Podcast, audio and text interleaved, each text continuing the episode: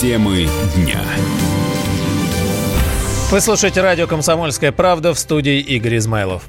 МВД и Министерство экономического развития согласовали и утвердили систему продажи так называемых красивых крутых номеров. Как пишет коммерсант, продавать их теперь будут через портал госуслуг и на аукционах. В октябре представитель профильного подразделения МВД Роман Мишуров рассказал о двух вариантах продажи автомобильных номеров. Ведомство предлагало организовать процесс через портал госуслуг, где водитель смог бы выбрать комбинацию из числа свободных номеров и купить гознак по повышенному, но при этом фиксированному тарифу. А вот в Министерстве экономического развития предлагали выставлять красивые номера на аукционы.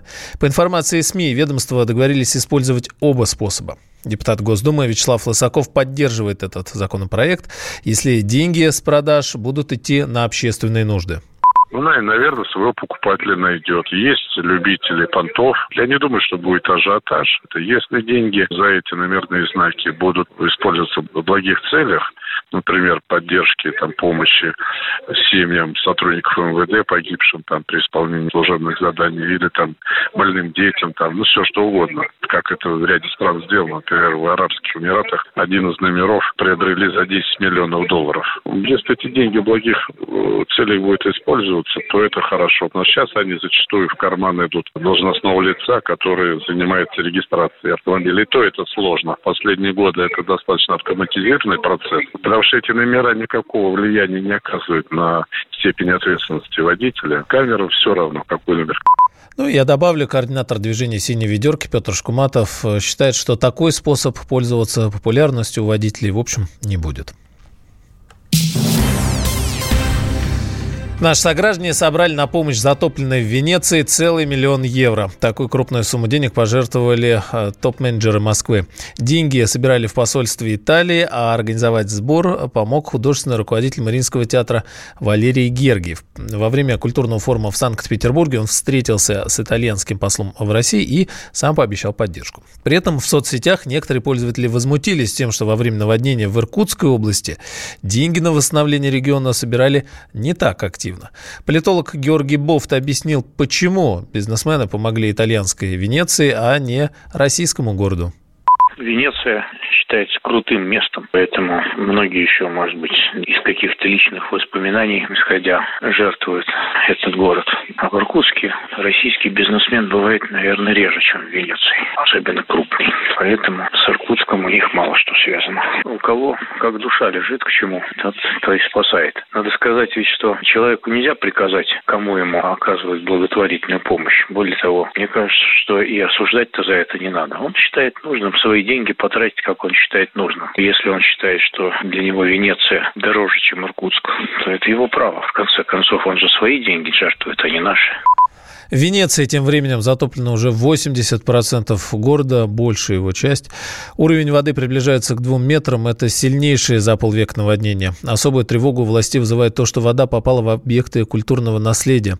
Пока ущерб точно не определен, а, который стихия нанесла городу, видимо, говорить преждевременно о том, какой этот ущерб и когда все это закончится. Для некоторых э, итальянцев произошедшее стало поводом поплавать по центральным площадям Венеции. О том, как венецианцы устраняют последствия стихии, рассказала собственный корреспондент «Комсомольской правды» в Италии Татьяна Огнева-Сальвони. Паводок сошел, но остался огромный ущерб и страх перед будущим. По соцсетям ходят шуточные фотографии, на которых венецианцы якобы развлекаются в воде, создавая иллюзию неунывающего перед стихией города. Но в реальности семьи и владельцы магазинов убирают и выбрасывают ненужные вещи, испорченные вещи. Все, у кого были квартиры и помещения на первом этаже, будут иметь расходы на тысячи евро. И перед ними стоит огромный вопрос, стоит ли вкладывать 20-30 тысяч евро сейчас в ремонт, или впереди могут быть быть снова такие же большие наводнения, и если они будут и опять разрушат все сделанное. Паводок 12 ноября для многих венецианцев означает потерять значительную часть вещей. Стиральная машина, посудомоечная машина, холодильник, духовка, мебель, кровати, диваны, все распухло, все испорчено и вышло из строя. Все пропитано соленой водой и повреждено. Деревянные двери распухли, их сняли, они уже не защищают и их выбросили. Стены вздулись. Конечно, экономическая помощь поступит, но кто знает, будет ли ее достаточно. Венецианцы уже делают первые расчеты на необходимый ремонт. Нужно минимум 20-30 тысяч евро. И добавляет отчаяние осознание того, что Венеция не готова к следующему паводку, что этот ужас может в любой момент повториться. В октябре уже было небольшое наводнение, не такое, как это, но когда случится следующее, то чем оно грозит, неизвестно. Какие есть альтернативы? Венецианцы говорят, что либо должны за бесценок продавать свои жилища и уезжать, либо полностью переделывать защитные баки под домами, чтобы защитить их от следующего наводнения. А это минимум 50 тысяч евро. Жители продолжают обсуждать между собой, как они пытались спасти вещи, как поднимали их все выше и выше, а вода не кончалась, все прибывало и прибывало, пока не замкнуло электричество и дома не погрузились во тьму. Конечно, венецианцы очень благодарны русским за поддержку. Во всех СМИ написали о том, что русские за 24 часа собрали деньги в помощь городу. Также правительство Италии выделило 20 миллионов евро. Татьяна Угреева-Сальвони специально из Италии. Бизнесмен из Хакаси открыл магазин с бесплатной одеждой. Он оказался так востребован, магазин, а не бизнесмен, что э, его профильный бизнес пришлось передать детям, а самому ему с головой уйти в благотворительный проект. Теперь 41-летний Николай Колобанов вместе с женой занимается только гуманитарным гаражом. Тему продолжит моя коллега Елена Некрасова. Размеренную семейную жизнь Николая Колобанова и его жены Анастасии кардинально изменил несчастный случай. Несколько лет назад Николай сорвался с большой высоты и получил тяжелые травмы. Врачи хороших прогнозов не давали. Говорили, что, скорее всего, останется лежачим. Но Колобанов не смирился с такой перспективой. Ведь в семье, где подрастает трое детей, он кормилец, да и весь бизнес на нем. Спустя два месяца Колобанов встал на ноги. Этот случай изменил его отношение к жизни, и он решил помогать людям. Идея благотворительности благотворительного магазина появилась неожиданно во время прогулки с женой, вспоминает предприниматель. Мы как-то шли с ней в магазин, дочке надо было купить кроссовки. Проходили мы мимо мусорных баков, ну и кто-то вынес хорошие вещи, развесил и постоит, там обувь также стояла. Мы проходим мимо, она говорит, люди, говорит, выкидывают на помойку. Но ведь с помойки же, ну не каждый возьмет. Она говорит, вот я под пистолетом не подойду и не возьму никогда.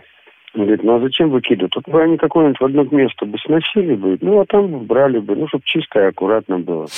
Тогда Анастасия предложила мужу обратиться к подписчикам в соцсетях. Николай вышел в прямой эфир, и уже через час ему начали привозить вещи. Правда, вспоминает бизнесмен, он не ожидал, что их будет настолько много. Через два дня меня завалили просто шмотками дома. Я понимаю, что моей четырехкомнатной квартиры просто не хватит. Я-то думал, там, ну, пакетики, там, ну, все, ну, думаю, она там по детским садикам, ну, раздаст. Через три дня я начал кричать, караул, дайте мне гараж кто-нибудь сухой. Мне дали гараж в аренду там нашли. Через две недели он был забит битком. Чтобы хоть как-то освободить место для новой одежды и обуви, которую не переставали нести, Николай начал развозить вещи по ближайшим селам. Но мысль о том, как найти новое большое помещение, не давала мужчине покоя. Вопрос решился неожиданно. Помогли меценаты, говорит Колобанов. Все, а потом позвонил парень, который также смотрел мои ролики, который слышал обо мне, пригласил меня в Красноярск. Все, оплатил мне дорогу. Я ему здесь рассказал свои взгляды, он свои взгляды. Ну, он мне поверил, говорит, я тебе верю. Ну и перегнал мне там, почти 200 тысяч. К тому моменту у Колобанова уже остро стоял вопрос. Либо он занимается благотворительным проектом, либо собственным бизнесом. Проект отнимал много времени и сил, а люди шли нескончаемым потоком. Николай выбрал благотворительность. Сейчас в гуманитарный супермаркет приходит до 50 человек в день. Вещи берут и оставляют. Классический бартер без коммерческой составляющей. Если оставить нечего, можно прийти и просто взять. В чем подвох, спросят скептики. Да ни в чем. Это не аттракцион неслыханной щедрости. Просто помощь от души. Елена Некрасова, Надежда Ильченко, Дмитрий Золотоверх, Радио «Комсомольская правда», Красноярск противоположные взгляды. Оппозиция, я считаю, героями. Твое право считаю. Да. Тина, что ты несешь? Ну а как? Максим, я не смеюсь, но просто нельзя так говорить. Себя послушай. Разные точки зрения. Призывы «надо выходить и устраивать майта» — это нарушение закона. И вообще это может закончиться очень нехорошо. Вы не отдаете себе в этом отчет? О, нет, решили допрос устраивать. Личный взгляд на главные проблемы на машине? Я не езжу. Ну вот и тогда ну, молчи, отлично. потому что я рассказываю про движение автомобильное, а не про пешеходов. Свобода слова в прямом эфире. Я не причисляю себя популистом, я причисляю себя к людям, которые действительно отстаивают мнение жителей, причем не только на словах, но и на деле. Тогда приношу Любовь Соболь свои извинения. Радио «Комсомольская правда». Правда рождается в споре. Две крайности, они всегда опасны. Всегда мир более разноцветный и плохо, когда либо кровь на улицах, либо кровь в застенках.